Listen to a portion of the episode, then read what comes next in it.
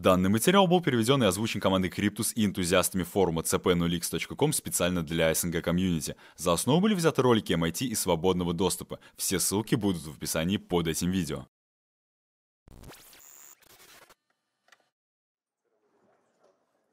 У нас с вами сегодня будет небольшая дискуссия касательно клиринговых и расчетных систем.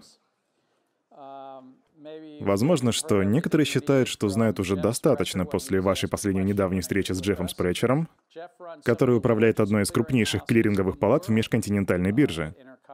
Он начинал с энергетики, и теперь у него есть система клиринговых палат с кредитными дефолтными свопами. А также у него есть энергетические клиринговые палаты и тому подобное. Он тогда сказал, я не знаю ничего насчет этого вашего блокчейна для клиринга и расчета, но я очень бы хотел попробовать систему этого биткоина, о котором вы все тут говорите. И вот мы с вами сегодня попробуем понять, а может в этой технологии все-таки что-то есть. Потому что уже есть проекты. В основном это приватные системы, они общедоступные, но я думаю, что имеет смысл сохранять оптимизм. А вы знаете, что меня не получится назвать супероптимистом в этом вопросе, но я думаю, тут кое-что таки все же есть, по крайней мере, в области приватных систем для клиринга и расчетов.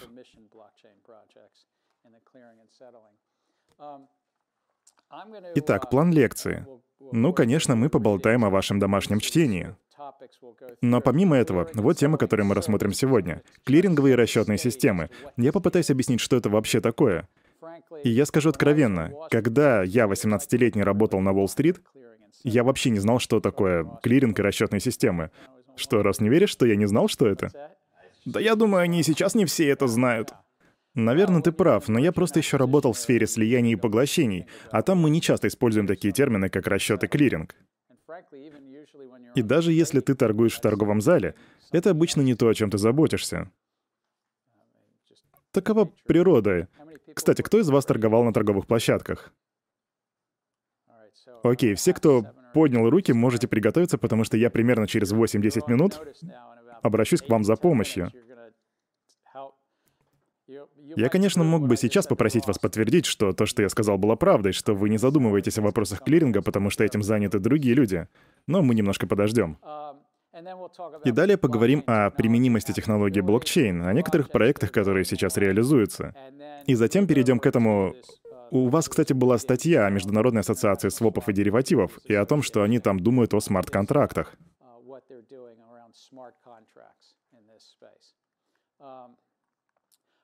Но сперва мы поговорим о немного о ваших курсовых проектах. И я не собираюсь вас мучить вопросами, а скорее дам небольшую подсказку. Это будет 8 9 э, вопросов. И если вы еще не придумали, что у вас будет за проект, то эти вопросы помогут вам прийти к какой-то мысли. Возможно, они смогут повысить вашу личную производительность. Так что давайте приступим.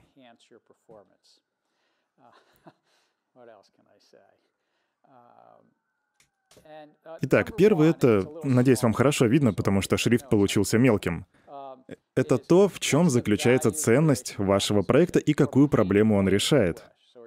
Какую ценность вы создаете? Какие проблемы будут решены?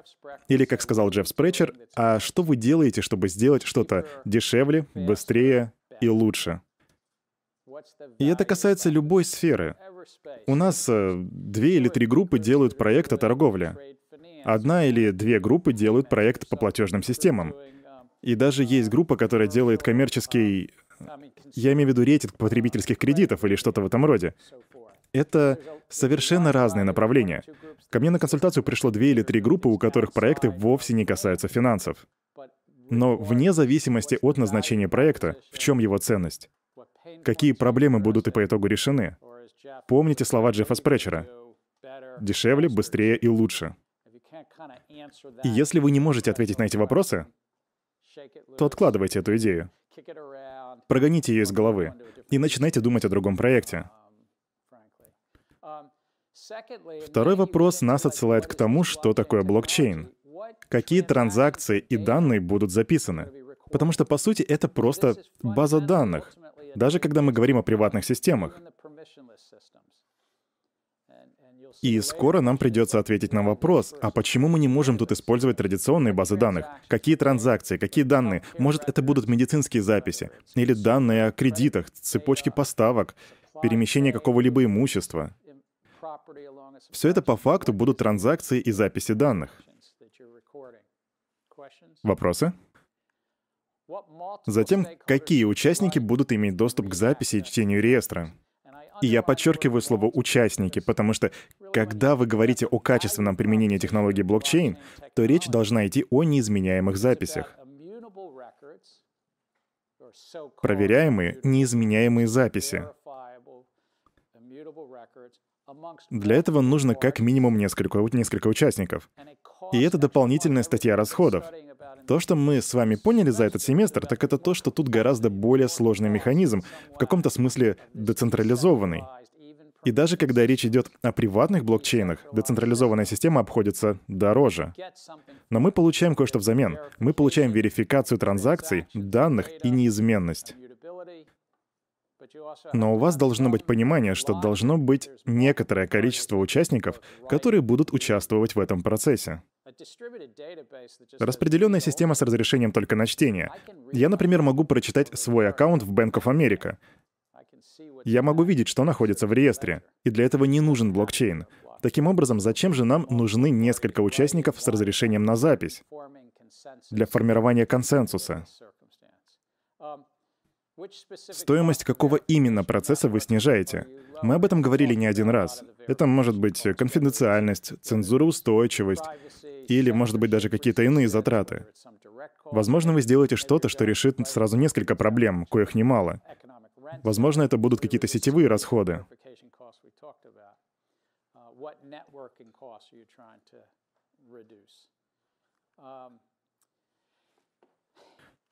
За все это время было вроде 4 или 5 тысяч white paper'ов. Они еще есть в открытом доступе. Не все, конечно, но если вы делаете то, что уже начали делать, то у вас есть замечательная возможность посмотреть, что делают ваши конкуренты. И для двух групп, которые у нас работают над финансовыми и торговыми проектами, и над поставками, у вас есть куча материала для ознакомления. И мы об этом поговорим еще на следующей лекции, Эллен. А вы могли бы привести пример сетевых расходов, а то я не очень понял, что это такое. Сетевые расходы — это причина, по которой люди часто пользуются нативными токенами. Сетевые расходы — это о том, как запустить сеть. Uber в каком-то смысле запустили сеть, просто они не воспользовались блокчейном. Вот как пример. Вы вышли из аэропорта, и вы знаете, что водители не пользуются этим приложением. То вам не будет интересно в таком случае пользоваться этим приложением тоже. Так что... Но кто берет на себя эти расходы? Иногда стоимость запуска сети может быть огромной. Так что способ понять, потянуть такие расходы, это обратиться к венчурным капиталистам. Вы собираете деньги, вы оплачиваете рекламу и пытаетесь привлечь участников. И одна из проблем тут будет э, с, например, медицинскими записями. Сегодня на нашу лекцию не пришли наши медицинские эксперты, если вы не знали, у нас в группе два студента из Гарварда, которые приходят в MIT по делам и иногда посещают наши лекции. Но как бы то ни было, для медицинских записей есть несколько интересных решений на основе блокчейна. Но проблема сетевых расходов в том, как заставить поставщиков медицинских услуг, больницы, врачей, пациентов, всех их присоединиться к самой сети. Это пример того, что в стоимость сетевых расходов входит в основном адаптация. Теперь понимаешь? Что делают конкуренты? Я сейчас не говорю о плагиате, но если вы работаете в сфере платежей, поставок, потребительских кредитов и так далее, и есть 3, 6 или 10 white paper'ов, и, возможно, кто-то даже привлек 20 миллионов долларов в ходе ICO, то это должно быть вам интересно. Вам стоит обратить на них внимание. Таким образом, вы будете проинформированы и скажете себе, да, я сделаю что-то лучше, чем они. Возможно, вы лучше в каком-то аспекте. Или их проект находится в Эстонии, а вы собираетесь реализовать точно такой же проект, например, цифрового ID в США. И наша система регулирования отличается от эстонского. Я бы не сомневался в вопросе, смотреть на конкурентов или нет. На самом деле, я бы сказал, это бизнес. Вам просто необходимо смотреть на конкурентов и пытаться понять, сможете ли вы сделать что-то лучше, чем они. Особенно если они находятся в другой стране. У вас остались вопросы? У нас тут шесть или семь человек, которые работали в банковской сфере. По-моему, кто-то вот тут сидел. Что такое клиринг? То, если я все правильно понял, то вам нужно вроде как подтвердить личность другой стороны. А для того, чтобы э, убедиться в том, что вы отправляете актив или типа того. Окей, подтвердить личность. Речь идет о проверке и аутентификации личности. Что-нибудь еще? Кто у нас работал в трейдинге? Там вроде о проверке активов, которыми можно торговать. Есть ли активы для торговли? По большей части торговля на фондовом рынке идет по принципу день сделки плюс еще два. Так что в течение этих двух дней должно поступить подтверждение того, что у вас есть этот актив. Это верно. Вам не обязательно делать это Т плюс 0, но обычно это Т плюс 1. Ну, я тут, конечно, могу ошибаться, но я слышал, что там речь идет еще о каком-то о чистом риске, что ли, или как-то так. Чистый риск. Чистый риск — это очень важная вещь. Итак, есть аутентификация. В какой-то момент между самим действием и транзакцией вы должны знать, что актив существует. И затем чистый риск. Мы его поподробнее обсудим еще чуть позже. На слайде простая схема. Два человека стригут за газоны. Но продавец и покупатель встречаются на традиционных рынках ценных бумаг при обмене при помощи брокеров. Это называется внутренним опосредованным доступом. И на криптобиржах вот эти вот два брокера, слева и справа, брокера-продавца и брокера-покупателя, просто не существует. На криптобиржах у вас в основном есть прямой доступ к рынку. Но на традиционных биржах, будь то лондонская, токийская или пекинская, а где расположена индийская биржа? Она теперь в Мумбаи? А я и забыл. 30 лет назад я бывал там. Заходил прямо в само здание, и тогда она называлась Бомбейская фондовая биржа. Но вне зависимости от того, где располагается биржа, есть какая-то клиринговая палата, отделенная от фондовой биржи и выполняющая те функции, о которых мы только что говорили. Итак, три шага. Исполнение. Что значит исполнить сделку? Альф, ты знаешь, что это значит?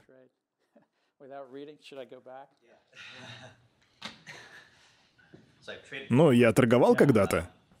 Да, поэтому я тебя и спросил. Но мы проделали большую работу с исполнительной командой, э, решили большой вопрос. Это значит э, подписать документы, убедиться, что все, есть все необходимые данные в учетной записи. Окей, похоже, тут речь идет о деривативах, об исполнении контракта с деривативами, но что если ты просто покупаешь сотню акций Apple? Что это значит исполнить сделку? А это значит сидеть перед монитором или на телефоне и торговать, договариваться о цене. Ну вот, вы предлагаете цену. И кто-то либо отклоняет, либо принимает предложение. Таковы условия, когда вы торгуете по телефону. Я открыл ордер, ваша ставка прошла. По крайней мере, так было, когда я этим занимался. Это еще актуально? Нет? Что, актуально? Вопрос? Просто они теперь не пользуются телефонами. Я так и думал. Вы просто нажимаете на кнопку. Правда? Я просто работал в этой сфере, и мы ни с кем напрямую не контактировали. Ни с кем не говорили? То есть могли целыми днями ни с кем не говорить? Ну, иногда, да, иногда приходилось поговорить, конечно. А, похоже, я совсем старый стал. Экраны, на которые я смотрел в Goldman Sachs в юности, были зелеными. Да-да, вы поняли. Старые экраны. Келли, наверное, такая, о чем это дедушка говорит? Посмотрите в гугле, как это выглядело раньше. Это были монохромные экраны. Исполнение, по сути, это я покупаю, ты продаешь, мы сошлись в цене и количестве. Вот в чем заключается исполнение. Но даже после исполнения вам нужно делать еще пару вещей. Это как раз то, что называется клиринг и урегулирование. И когда я был молод, я не знал разницу между этими терминами. Этим занимались другие люди. Я признаю это. Они были профессионалами в своей сфере, а я в своей. Клиринг исполняет все те функции. Аутентификация, проверка действительного наличия актива и, что еще важно, нетинг. А что насчет урегулирования, кто скажет? Я знаю, что это написано на слайде, но, может быть, кто-то хочет это озвучить? Мы говорим с вами об этом уже 7 или 10 недель. Так как вы думаете, что значит урегулирование в контексте бухгалтерского реестра? Я видел там руку? Не прячься. Я видел. Что такое урегулирование? А ведение записи в леджере? По сути, верно. Это окончательная запись в реестре. И это может быть э, и передача прав собственности на актив, или право на наличные, или даже оба варианта одновременно. Это называется, у нас это называется ДВП.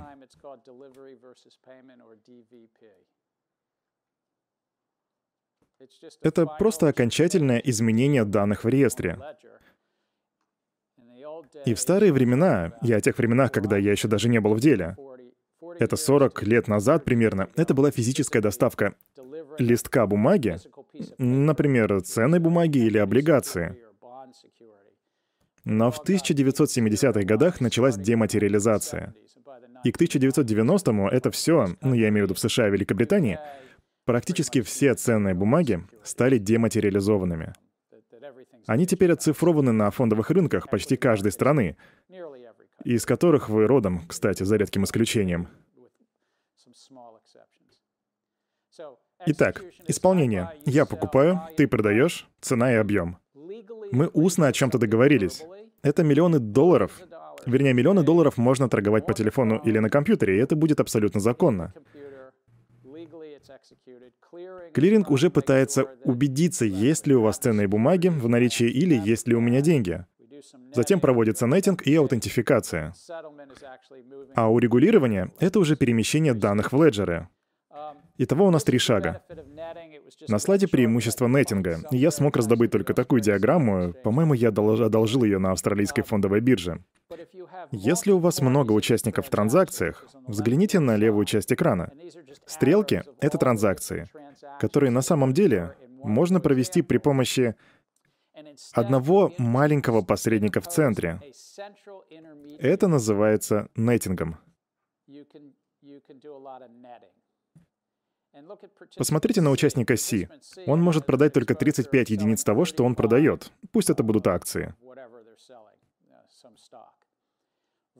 И это очень простой пример, потому что могут быть не 4 участника, а 20 или даже 100 участников с большими брокерс брокерскими конторами, которые проводят десятки, если не сотни тысяч сделок в день. Это ужасающее количество транзакций. Представьте, чего стоит это все обработать. И нетинг упрощает этот процесс на 90, а то и на 99%.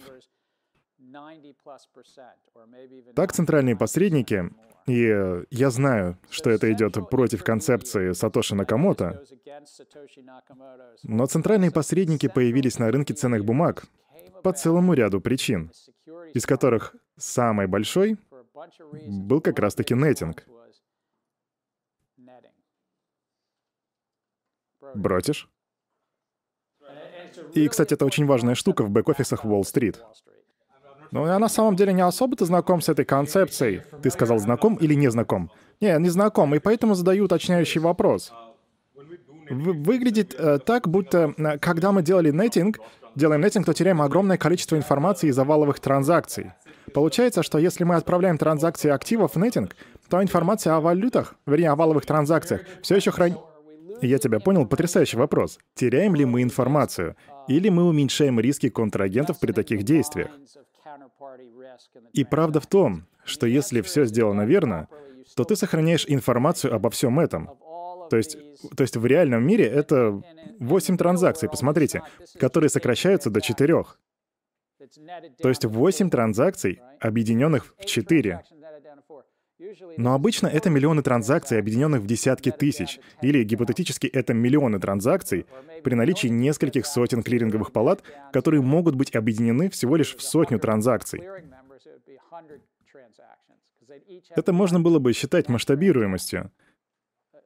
Вам, вам нужно хранить информацию о всех этих миллионах транзакций, чтобы правильно записывать их для ваших клиентов, для ваших налогов и по другим разным причинам. Но нетинг делается уже для удобства контрагентов. Это все делается для того, чтобы все было логично и просто. Там был вопрос. Шон? Э, да я просто хотел полюбопытствовать такой мани момент. Понятно, что это как это работает для акций, это да. Но вот что насчет э, этих товарных деривативов? То есть, когда мы говорим о товарных деривативах, это же, ну, товар. Действительно, там как бы физические поставки, так как же там работает нетинг и вот это вот все? А Шон спрашивает, а как быть, когда вы работаете с не цифровыми активами, а физическими? Ты использовал слово «товар» как пример, но это может быть что-то еще. Скажу так, некоторые нововведения XIX века относятся к тому, что мы начали использовать стандартизированные контракты на товары, которые хранились на складах. По сути, для того, чтобы облегчить вот эти взаимозачеты, были созданы центральные склады, на которых хранились товары. И иногда это могло быть даже золото, серебро или кукуруза с пшеницей. И если они там держали кукурузу, то у них появлялась, появлялась уже спецификация и стандарты. В золоте и серебре это были проценты. Это называлось э, карат или... или... Я просто забыл это слово. Но по сути... По, по сути, это процент драгоценного металла в слитке. Но в случае с кукурузой было все гораздо сложнее, там было больше деталей. Имело большое значение то, что поступает на склад. Поэтому внедрили стандартный контракт. Как вы видите, в случае с физическим товаром все не так просто. Например, вы не можете зачесть мой дом в паре с домом Шона. Это... потому что это два разных дома. Так понятно? И буквально к концу XIX века, даже в товарном бизнесе за пределами Чикаго, они придумали клиринговые палаты с высоким риском для контрагента. Таким образом, у нас есть экономические причины, по которым были придуманы централизованные клиринговые палаты. И самая большая из них — это тот, тот самый нетинг. Нетинг снижает то, что называется риском контрагента. Натурально, вместо тысяч транзакций у вас будут сотни — и помимо снижения риска контрагента, у нас еще снижается... Ну, то есть понятно, что у нас снижается риск контрагента. А что еще? Кто-нибудь расскажет? А стоимость транзакций? Стоимость транзакций, потому что это дорого. Раньше мы называли это убирать строчки из тетради. Потому что в старые деньки вам нужно было несколько человек, чтобы вести записи в таких тетрадях. Хьюго? А еще один уточняющий вопрос. Со стороны а, участника, например, хедж-фонда или что-то в этом роде, они просто занимаются своим делом? Ну, то есть они торгуют и все? А на следующий день клиринговая палата говорит им, да, все, все сделки вы совершили, все хорошо, но нам из них понадобится лишь 35%, например. Правильно? Да. А, в таком случае, э, посмотри на слайд. Ты либо продавец, либо покупатель. И вы оба работаете с брокером. Если вы хедж-фонд, то вы обычно заключаете договор с брокером. И это называется прайм-соглашением. И у вас такое прайм-соглашение может быть больше, чем с одной фирмой, но обычно это не больше трех. И даже если я провожу сделку через условную фирму, но у меня при этом прайм с Goldman Sachs, то эта условная фирма все равно возьмет комиссию, но часть ее они передадут обратно в Goldman Sachs. И это поможет мне, как хедж-фонду, также получать больше чистой прибыли. Это, кстати, разработка последних 20 лет. Это концепция прайм-маклерства. Но, отвечая на твой вопрос, да, я просто торгую, торгую весь день. И до тех пор, пока мне не поступит звонок или электронное сообщение от моего прайм-брокера, который скажет, ты заполнил лимит. Знаешь, есть кредитный лимит. И лимит по позициям тоже. И это работа брокера. И, и тут я могу сказать, что мне нужно переместить позиции или мне нужно больше кредита на сегодня. Но да, по сути, я просто торгую, пока мой брокер не наберет меня и не скажет «притормози». Шимон? А у меня вопрос, а что если это будет как в LTCM? Да, ну то есть в какой-то момент ваш баланс может составлять триллион долларов. И одна из причин, по которой они обанкротились, была в том, что они не хотели использовать одного прайм-брокера, потому что не хотели раскрывать все свои сделки. И из-за этого у них а, случилась неразбериха, которая по итогу привела к тому, что а, нейтинг мог равняться попросту нулю. Long Term Capital Management был хедж-фондом, который вел свою деятельность в штате Коннектикут. Был основан в 1990-х человеком по имени Джон Мэйвезер, который был очень известным и знаменитым трейдером из Salomon Brothers. Он начал свой бизнес с несколькими замечательными преподавателями из нашего института, из MIT и других заведений. В его команде был Боб Мертон, который является Нобелевским лауреатом. Это шикарный состав. Но они столкнулись с проблемой 4 года спустя. У них на балансе было уже 125 миллиардов, 4 миллиарда долларов капитала и 1,2 триллиона свопов. Почему я знаю эти цифры? Мне поступил звонок, когда я сидел со своим ребенком на руках. Я поднял трубку, говорю «Алло?» И голос на другой стороне говорит «Это оператор казначейства. С вами хочет поговорить министр финансов». И звонок переводят, я говорю «Привет, Боб». Это был Боб Рубин, он занимал эту должность тогда. «Боб, как дела?» И это была суббота. Изабелла у меня на руках, и он говорит «Ты знаешь что-нибудь про Long Term Capital Management?» И приводит некоторые данные. Я этого не забуду. Он говорит «Я слышал от Алана, это Алан, это Алан Гринспен, глава Федерального резерва. Я слышал от Алана, что у них более триллиона долларов деривативов. И он говорит мне, это большое число, знаешь ли. Да, у Боба есть чувство юмора. Я прилетел... Я прилетел туда на следующий день с человеком из Федерального банка Нью-Йорка, Питером Фишером. И мы сидели за столом переговоров и рассматривали все вот эти цифры. А затем я сел на самолет и улетел обратно в Вашингтон, потому что мне нужно было быть семьей. Была Рох-Шашана, это ее еврейский праздник. Я не собирался работать. И я собирался снова набрать Боба и передать ему мой фидбэк. И мой вердикт был такой. Они идут на дно. Бир Стернс были их прайм-брокером. И эти ребята, которые 20 лет спустя обанкротятся, сказали, что мы закроем их прайм-аккаунт, если они не разместят еще полмиллиарда долларов к среде. Но они не могли разместить эти полмиллиарда к среде, потому что при их капитале в 4 миллиарда они могли в лучшем случае к воскресенью рассчитывать на 400 миллионов.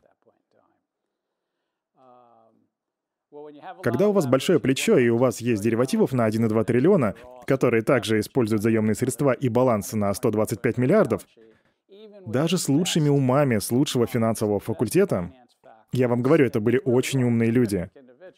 А Мэри Уэзер был к тому же еще и трейдером.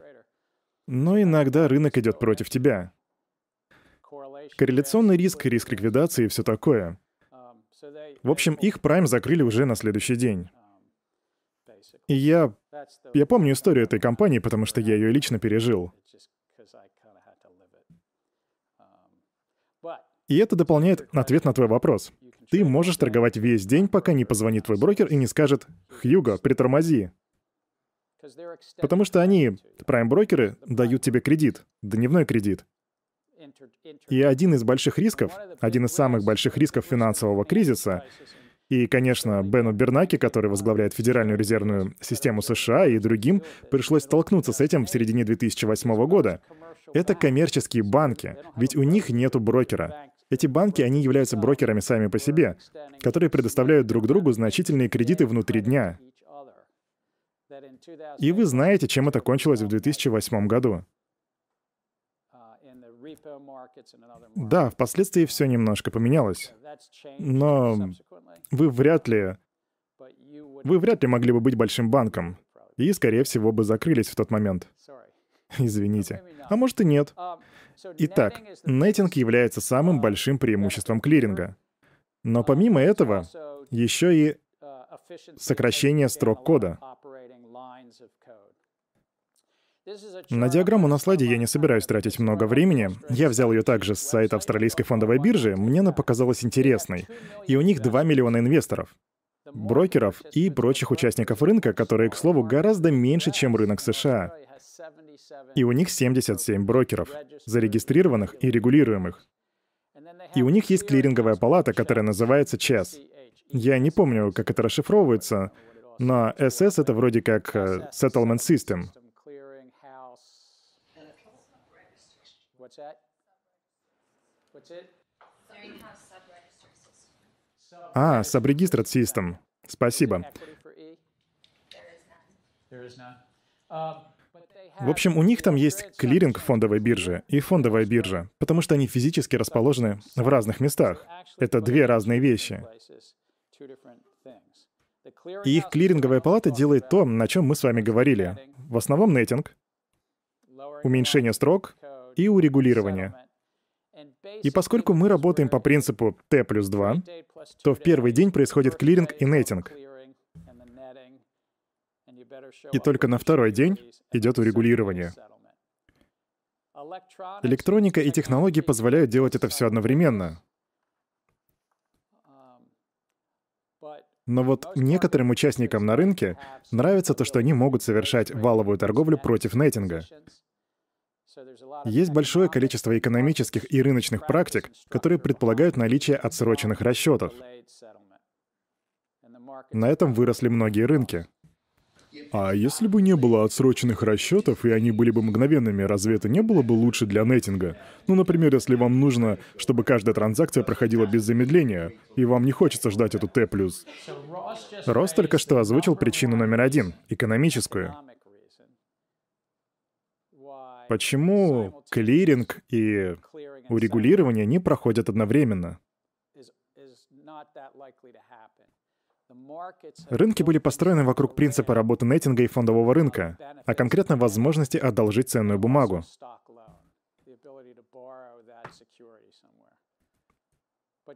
Но ты абсолютно прав. Если бы расчеты и исполнение происходили одновременно, а это то, как работает сеть биткоина, по сути, и блокчейн в принципе, то тогда вам, по сути, не нужно было бы префинансирование. Например, каждый раз, когда Хьюго торгует, ему придется предоставлять свою ценную бумагу для этой торговли. Но Том тогда получит ее быстрее. И это изменило бы всю модель прайм-брокерства. Это не значит, что рынки не смогут адаптироваться или структурироваться под это. Но фундаментально это была бы уже другая структура. Там рука. Я на самом деле тут многого не понимаю. Просто как бы пытаюсь, но не могу найти пользу. То есть я вижу, что это преимущество при работе с акциями. И если мы применяем это к акциям, трейдингу, так к чему угодно, к любому инструменту. Я просто не могу найти э, в этом экономической ценности, кон- конкретно когда мы говорим про нетинг. Огромная экономическая ценность нетинга на сегодняшний день в том, она заключается в огромной операционной эффективности. Да, но если мы применим это к какому-то... Погоди. И поскольку существует двухдневный риск контрагента, вы снижаете двухдневную волатильность капитала и двухдневный риск волатильности акций,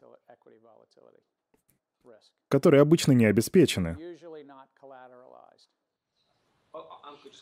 Звуки неразборчивой речи. И я тут еще кое-что дополню. Тогда участникам на рынке придется предфинансировать свои сделки. Я думаю, наибольшее... Если я говорю слишком сложным техническим языком, прошу меня простить. Но на, сегодняшней, на сегодняшнем рынке вы можете купить и продать ценную бумагу, даже если вы не имеете денег или даже самой ценной бумаги. Вы можете купить что-то, не имея наличных и вам нужно будет предоставить их только в течение двух дней. Обычно к вечеру или на следующий день вы должны показать, что они у вас есть. И вы можете продать ценную бумагу, даже не владея ею. Вам нужно будет ее предоставить. В целом это обычно на следующий день Т плюс один. И если бы вы были на рынке с моментальным клирингом, то вам бы нужны были деньги и ценные бумаги на руках еще до исполнения заявки. И это является самым большим резоном. Даже больше, чем нетинг. Но с деньгами я понял. Но нам, получается, нужна ценная бумага? Потому что если вы продаете ее, а у вас ее нету... Далее следуют звуки невнятной речи. А, благодаря вашему прайм-брокерскому соглашению. Хьюго это знает, он был в хедж-фонде. У него есть прайм-счет. И он уже, конечно, не в Stearns, но, наверное, где-нибудь в Goldman Sachs. Он у нас модный. И вот благодаря этому Prime-аккаунту у них заключено законное соглашение. Брокер может обеспечить его этой ценной бумагой. Возможно, он возьмет ее у какого-то другого клиента. Возможно, она хранится у какого-то клиента, и они возьмут ее на время. Они, по сути, произведут заем акции. И он по телефону может войти в позицию с акцией, которой у него нету. Например, если он шортит. И его прайм-брокер найдет ему эту акцию среди сети клиентов Goldman Sachs. То есть это будет не потому, что у него есть Т плюс 2, а потому что у него попросту есть брокер? Верно, это будет комбинация двух факторов. Еще вопросы, и мы двигаемся дальше. А не могли бы вы объяснить, а почему это выгодно в целом, а не только в контексте рынка, к которому мы привыкли? И это очень хороший вопрос. Это просто система, к которой мы привыкли, или же это выгодно в общем? Сложно сказать. Это определенная система, к которой мы привыкли за пару сотен лет. И поскольку мы ушли от режима T плюс 5, который, как я уже рассказывал, был 50 или 100 лет назад, Возможно, до этого было Т плюс 10, но мы планомерно шли от Т плюс 5 к Т плюс 3 и затем к Т плюс 2. Но в США депозиторная трастовая корпорация обеспечивает расчеты день в день. И очень редкий игрок просит произвести расчет день в день. Я могу предположить, что они просто привыкли к этому. Но я также понимаю, что есть в этом и выгода для заема акций и так далее. Думаю, я останусь при мнении, что рынок может работать эффективнее, но это будет очень большая корректировка. Но есть и другие выгоды. Например, Хьюго может получать большой кредит от своего прайм-брокера. И брокер на этом тоже заработает. Но Хьюго при этом берет риск. Но, как вы поняли, при моментальном расчете это была бы уже совсем другая модель. Кто-то даже скажет, что будет меньше ликвидности на рынке. И это увеличило бы стоимость шор-позиций. Я не скажу, что я согласен. Но их аргумент в том, что я должен всегда брать акции взаймы со стопроцентным обеспечением, даже если я э, многомиллиар... многомиллиардный хедж-фонд, который имеет некоторую кредитоспособность.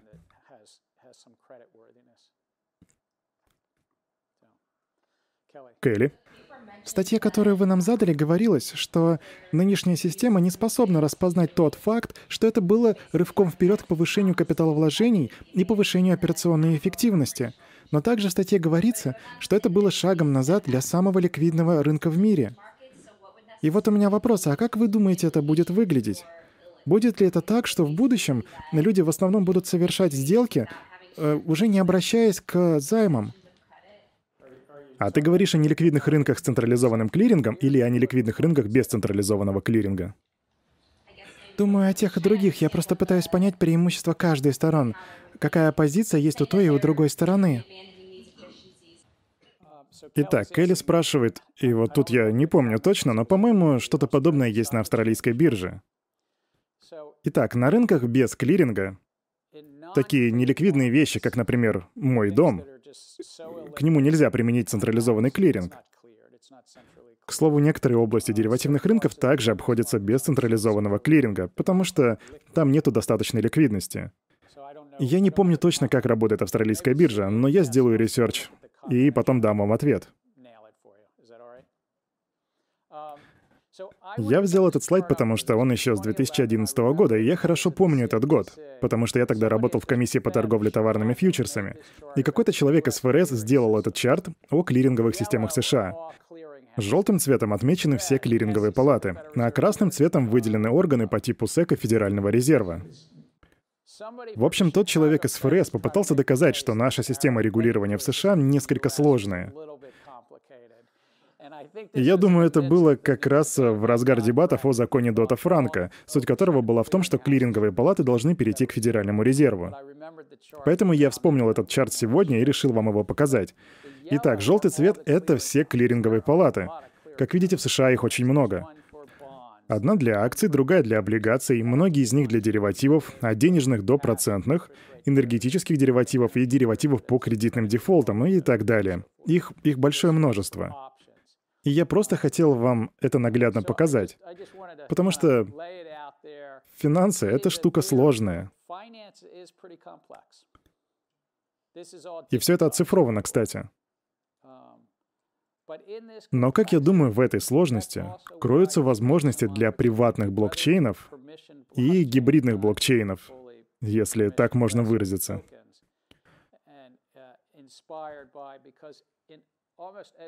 Зеленый цвет — это биржи. И думаю, брокеров они сюда не добавили, потому что для этого понадобился бы отдельный слайд. Как видите, тут есть множество сторон, которые ведут свои реестры и делятся данными из них.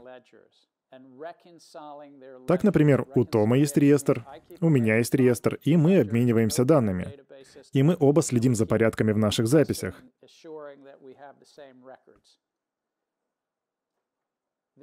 Это система, которая в своей сложности, в своей, в своей функции обмена данными содержит большой потенциал для увеличения эффективности. И теперь самый большой вопрос, который остается после этого. А сможет ли, сможет ли технология блокчейн дать всю эту эффективность? Вот в чем суть. Вот почему я показал вам этот чарт. Кстати, Конгресс не согласился с ФРС, и они оставили власть за SEC и за SFTC, но это уже другая история. Я лично придерживаюсь мнения, что эту область можно было бы разделить между различными юрисдикциями. Но также я понимаю, что SEC и SFTC обладают гораздо большими необходимыми знаниями. А это очень важно для такого направления, как клиринг, в особенности а, в клиринге деривативов. Но и у ФРС тут есть область, в которой они могли бы принять участие. У них бы хватило на это компетенции. Этот чарт наглядно показывал, насколько сложной является система. И Федеральная резервная служба работает со всеми на этом чарте. Они ведут надзор. А теперь вопрос о блокчейн-технологиях. Смогли бы мы избавиться от централизованного клиринга и сделать то, что изображено на слайде справа? И мой вопрос для каждого из вас в экономике. Я не говорю сейчас о технологиях. Я не говорю о производительности. Мы можем представить, что через 5 или 10 лет мы сможем обеспечить необходимую производительность и масштабируемость. Но в этой позиции без центрального клиринга. В чем же здесь экономика? Кто скажет? Эллен. Ну, я бы поддержал левую сторону, ликвидные рынки с нейтингом. Из-за нейтинга? Да, я не могу увидеть применение блокчейна в том случае, если нам требуется нетинг, потому что хочется наслаждаться всеми прелестями торговли в шорт. Да, но вопрос в том, а можем ли мы как-то при помощи общего реестра продолжать получать выгоду от нетинга?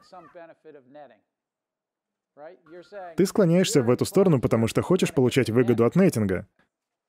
Но сможешь ли ты получать тот же нетинг в структуре леджера? Шимон? Я считаю, нетинг не нужен, если все происходит мгновенно. Нетинг же, по сути, ну, опять же, я говорю о наличных, а не о деривативах. Деривативы — это вообще отдельная тема. Вот сейчас преимущество нетинга при работе с наличными — это только то, что расчет не происходит мгновенно. Если у вас есть мгновенный расчет, то вам пофиг на нетинг. Вам, вам все равно, потому что у вас не, не будет огромных комиссий на транзакции. Это будет намного эффективнее.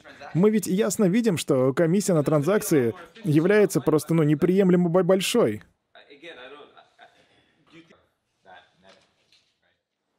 Итак, Хьюго утверждает, что мы можем использовать нетинг и при этом использовать блокчейн. И, или даже делать это офчейн. Отвечая на твой вопрос, Шимон, я думаю, это экономически важно, потому что мы привыкли к этой системе. И потому что теперь рынки используют функционал современного клиринга. И эта ситуация, как раз-таки бросает вызов блокчейну. Но если нам нужно наличие всех плюсов клиринга, то нам ничто не мешает остаться с централизованным клирингом. И при этом отложенные расчеты, я напомню, появились только из-за того, что в прошлом было очень много бюрократии. Мы как бы были вынуждены это принять. Но сейчас цифровое время, и в нашем 2018 году нам не нужны отложенные расчеты и пакетная обработка в такой степени. Поэтому вопрос остается в экономике.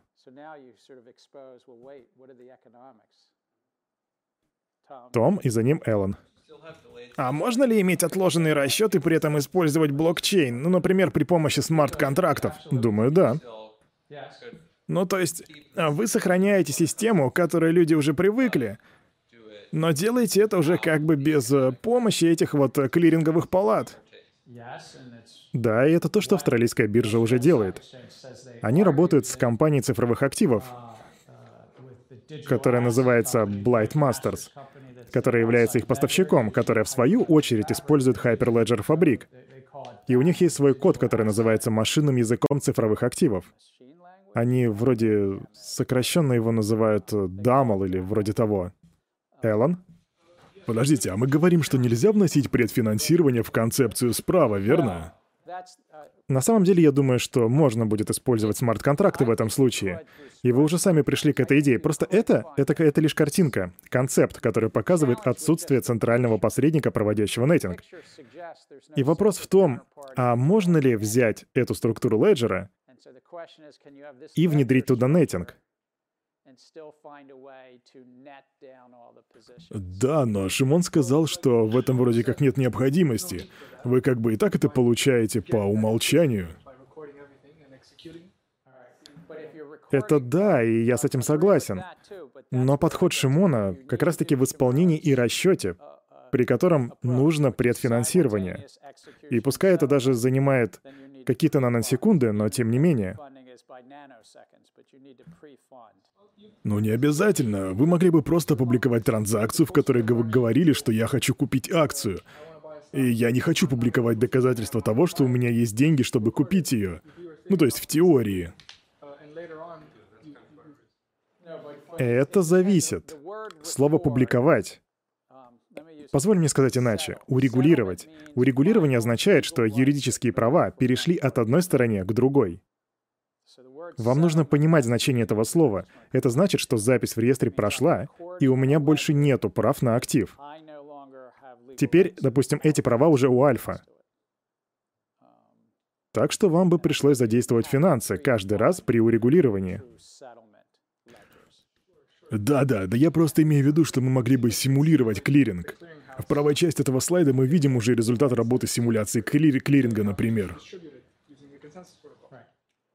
Я думаю, что это возможно. Но если вы двигаетесь к такой модели, как у биткоина, и вы производите окончательное урегулирование, то, я полагаю, вам все же придется использовать предфинансирование. У меня был опыт общения с компанией DTCC. У нас была живая беседа с ребятами оттуда, и они сказали, что уже посматривали на технологию блокчейна несколько лет назад. Но ситуация была в том, что они общались с клиентами и обнаружили, что их клиентская база на самом деле-то не особо хотела перейти на мгновенное урегулирование. У них уже был расчет день в день, но это урегулирование было в конце дня. То есть процесс все еще занимал несколько часов. Но опрос показал, что у них не так много клиентов, которые хотели бы мгновенного исполнения и урегулирования. То есть это вопрос спроса, а не технологии и оптимизации.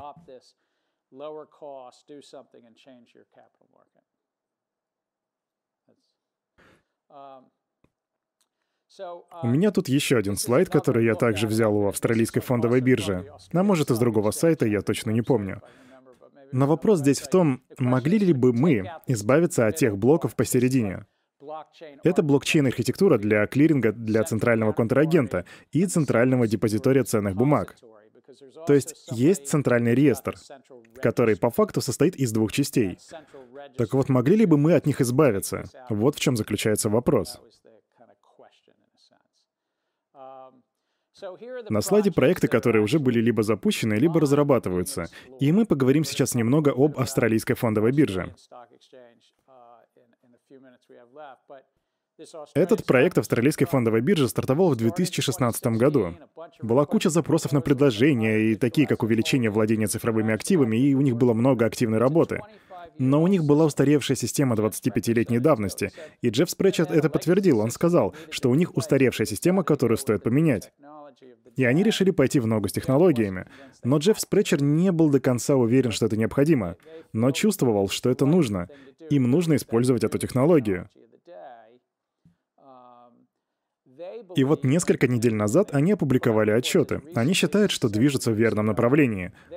И что через 15-20 лет каждая клиринговая палата будет использовать то, что называется приватным блокчейном. Потому что это в значительной мере сокращает затраты на бэк-офис для тех участников рынка, которые держат записи.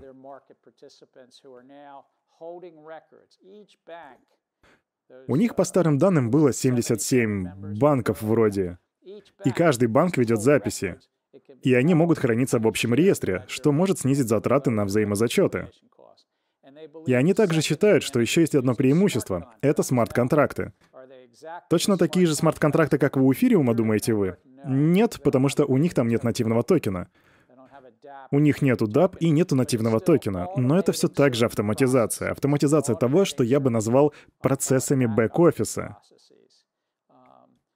Они очень верят в эту идею, и они хотят развернуть ее в 2020 году и в течение года осуществить плавный переход а, от своей старой устаревшей системы к новой. Также в течение этих 12 месяцев им нужно будет протестировать устойчивость системы. Все системы, которые им нужно будет перенести на новую технологию, должны быть к этому времени адаптированы. И на это уйдут месяцы. Потому что ты, например, на Нью-Йоркской фондовой бирже не можешь взять и перейти в один день на новую систему.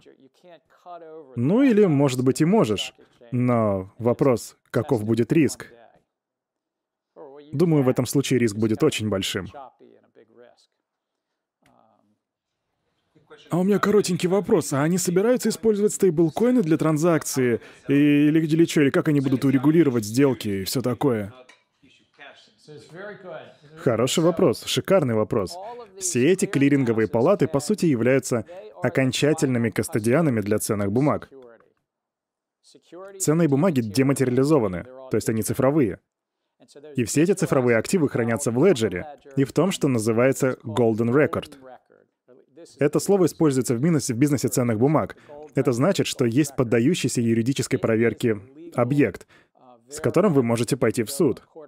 Он подтверждает право владения, доказывает, что владелец Альф, а не Хьюга. Прости, ничего личного. И это Golden Record для ценных бумаг. А у кого тогда в таком случае Golden Record для наличных денег? Центральный банк? Центральный банк. Или фракциональная банковская система. Клиринговые палаты по всему миру хотели бы иметь прямой доступ к деньгам в Центральном банке. Но такого пока нету ни в одной из известных мне юрисдикций. И это то, что австралийская биржа сейчас делает. То, что делает австралийская биржа. Да, у них есть нетинг. И у них есть Т плюс 2. И вот на этот второй день они делают свое дело. За одну секунду до того, как проведут урегулирование по ценным бумагам, они производят урегулирование наличных. Они называют это ДВП. Да, они клиринговая палата, и они не хотят рисковать э, центральным, с центральным банком. Они берут все деньги и урегулируют их вместе с Королевским банком Австралии, также известным как РБА, я полагаю. Это правильная аббревиатура? Или это название другого банка? В общем, они урегулируют деньги и делают это буквально за секунду. И хоть они называют это ДВП, технически это другая система.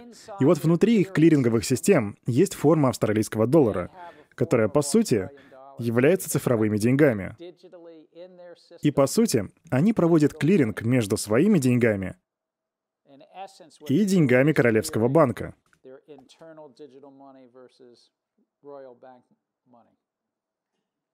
Понятно? Тут также и другие проекты. Таллинская фондовая биржа в Эстонии исследует прокси-голосование и регистрацию. Вот что интересно, кто управляет эстонской фондовой биржей? NASDAQ. NASDAQ. NASDAQ управляет этой биржей и, получается, делают этот проект. NASDAQ объявили о начале работы еще в 2015 году на неликвидных рынках. И, Келли, ты спрашиваешь меня как раз о неликвидных рынках. NASDAQ запустили блокчейн-платформу в 2015 году на приватных ценных бумагах, которые не были... Они точно не были ликвидными. Я достоверно не знаю, что они там делали и насколько неликвидным был рынок, но они считают, что это ниша, в которой они смогут это реализовать. И проект до сих пор жив. От него, правда, пользы немного, но тем не менее. И они говорят, что хотят сделать то же самое для взаимных фондов, чего вроде как еще никто не делал. NASDAQ хотят предложить эту технологию взаимным фондам, отчасти потому, что эти фонды не входят в DTCC, насколько я помню. Другие проекты — это своего рода тесты. В Японии было проведено несколько таких, и они подготовили документы, к слову, весьма интересные.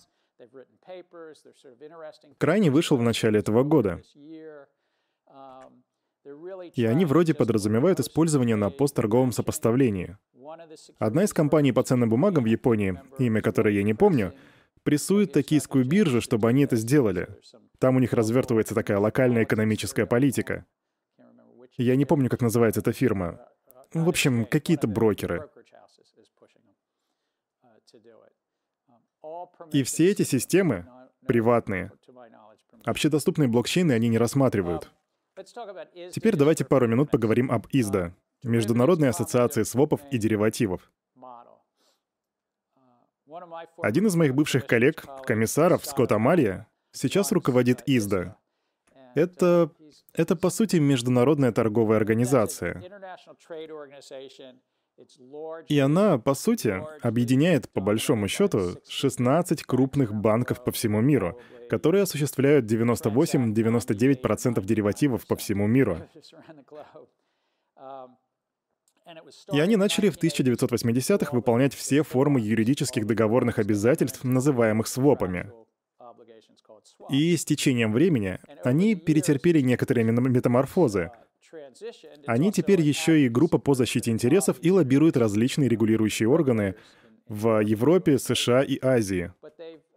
Но год с лишним назад они сказали, погодите-ка, мы ведь можем взять на себя также большую часть бэк-офисов свопов, в частности тех, которые не поступают в клиринговые палаты, так называемые неклиринговые или нон-клиринговые свопы. И, возможно, мы даже сможем создать смарт-контракты, чтобы все это дело автоматизировать. И они выпустили контракты. По сути, они отправили предложение, чтобы кто-то разработал машиночитаемую репрезентацию стандартов. Можете называть это кодом, сценарным языком, написанным на... Э, там вроде написано на JavaScript.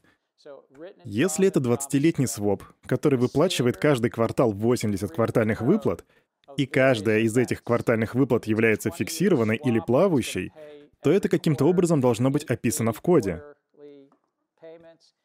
И по мнению ИСДА, если мы достигнем широкого консенсуса и опубликуем этот машиночитаемый код, с которым все будут согласны, то, возможно, этот самый код мог бы заменить собой юридические контракты. То есть, чтобы вы понимали, этот машиночитаемый код должен, по их мнению, заменить юридические контракты. Вам нужно понимать, что уже в течение 30 лет одной из функций ИСДА является заключение таких вот юридических контрактов. Так что можно было бы пойти вперед и попробовать добиться консенсуса среди наших 16 банков. У нас 100 тысяч пользователей свопов среди наших клиентов. Да, это не так много. Да я лично и не уверен, что среди нас в этой группе есть те, кто пользуется такими свопами. Хотя, может, кто-то и пользуется, но это в основном продукт для институционалов.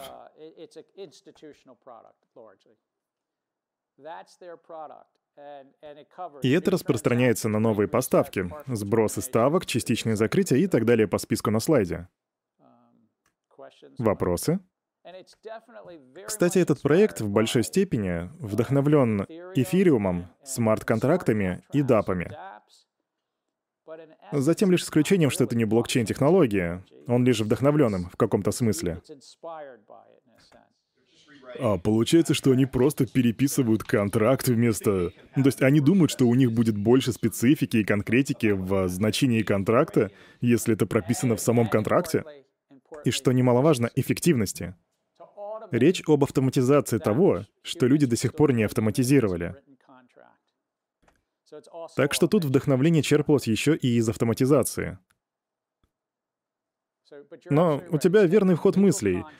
Тебе нужно заключить юридический контракт, созданный на машиночитаемом коде, написанном на JavaScript. Затем добиться консенсуса в отношении того, что это за код. А затем добиться признания всего этого в суде. Но после этого тебе больше не нужно будет прописывать сброс ставки и все остальное в самом контракте. Достаточно будет ссылки. И задача на будущее в том, чтобы получить возможность добавлять еще больше информации прямо в код. Так я что-то не понял, они же вроде используют блокчейн, а вы говорите наоборот. Они называют это блокчейн-проектом, но это не... Я просто попытался уловить и передать суть того, что, по моему мнению, у них там происходит. Этот проект вдохновлен блокчейном, но я не уверен, что они его используют. Просто если посмотреть на кредитные дефолтные свопы, то там нужно будет ссылаться на кредитный рейтинг в цифровом виде. А что если кто-то в этом рейтинге, допустим, допустит ошибку, и какая-нибудь транзакция пройдет, опираясь на эту ошибку? У кого-то должна быть тогда возможность отменять такие транзакции. Суть вопроса в том, а что если контракт будет отсылаться к какому-то ораклу или другому источнику информации, в котором случайно возникает ошибка? И я полагаю, насколько я могу понимать, что это также прописано в коде. Если идет отсылка на цену на Нью-Йоркской фондовой бирже, Код каким-то образом извлекает информацию, возможно, по API или другим способом. И они там говорят, а давайте убедимся, что все эти данные проверены. И у меня тут есть слайд на эту тему. Тут порядок их действий. Пять шагов, которые они опубликовали. Это было в октябре, поэтому я не внес это в ваше чтение. Сперва нужно выбрать части деривативного контракта, и они подчеркивают, что автоматизация здесь имеет большое значение. Они хотят найти то, что можно автоматизировать, и это ключевой фактор. Затем попытаться выразить это все в юридическом поле, добиться стандартизации. А потом репрезентовать это все в код. Ну, то есть написать код где мы можем что-то эффективно автоматизировать, где мы можем получить законный статус и договориться прописать это все в коде. И затем создать шаблон. Тут как раз отсылка к Oracle. И затем получить подтверждение актуальности этих шаблонов и получить отсюда одобрение на все это дело. Это их геймплан.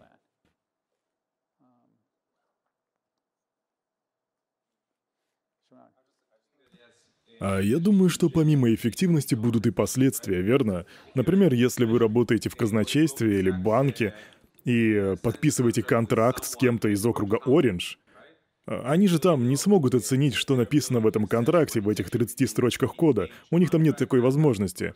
Но ведь гораздо проще было бы управлять рисками, если бы это был, ну, например, просто API, и у вас была бы какая-то контора, сторонняя компания, которая делала, делала бы за вас по заказу анализ рисков и так далее. Тут я согласен, мы все еще находимся на очень ранних стадиях. Но я думаю, что это интересная и живая технология. И за этим стоят большие деньги. Рынки сейчас составляют сотни триллионов долларов. И если мой коллега из ИСДА осилит это, то это, вероятно, приведет к некоторой автоматизации и эффективности. Они также могут снизить риски контрагентов или риски кризиса. Я думаю, вы могли бы это внедрить в настоящий блокчейн. Возможно, это то, на чем вам стоит сделать акцент. Автоматизация и смарт-контракты. Материалы для чтения на следующей неделе. Я добавил туда пару дополнительных статей. Следующая тема у нас — торговое финансирование. Спасибо.